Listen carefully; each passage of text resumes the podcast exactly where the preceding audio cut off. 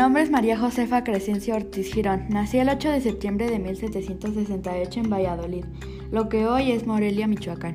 Pertenecí a una familia criolla de clase alta educada por mi hermana mayor, ya que perdí a mis padres a temprana edad. Estudié en el Colegio de las Vizcaínas, donde fui una alumna destacada por mis ideas cercanas a la ilustración. Inicié en la vida política luego de casarme con el funcionario Miguel Domínguez a los 23 años y rápidamente critiqué la postura del régimen de la Nueva España ya que éramos considerados ciudadanos de segunda clase.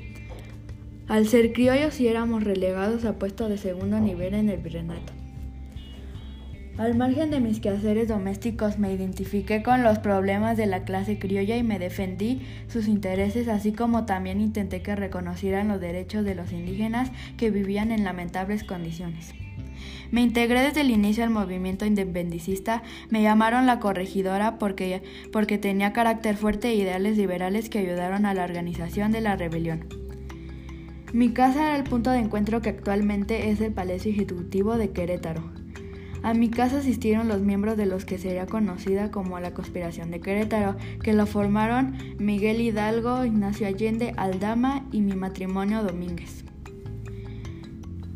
Ya avisé a los caudillos que habíamos sido descubiertos con los golpes de mi tacón en la reunión, ya, ya que habíamos arreglado que si algún día existía una emergencia iba a dar tres taconazos para alertar.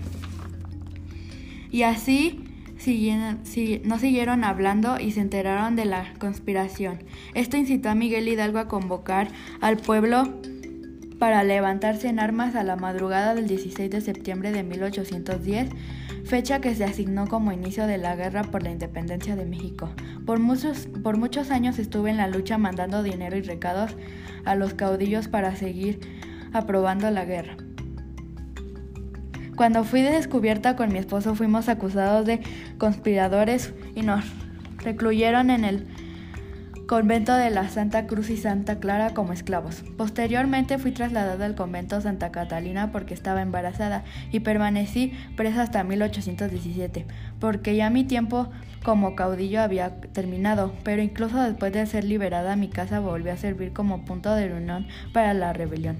Fallecí en 1829 a la edad de 61 años en una casa de Ciudad de México y actualmente mis restos se encuentran en el Panteón de los Querétaros Ilustras, en un mausoleo construido en nuestro honor.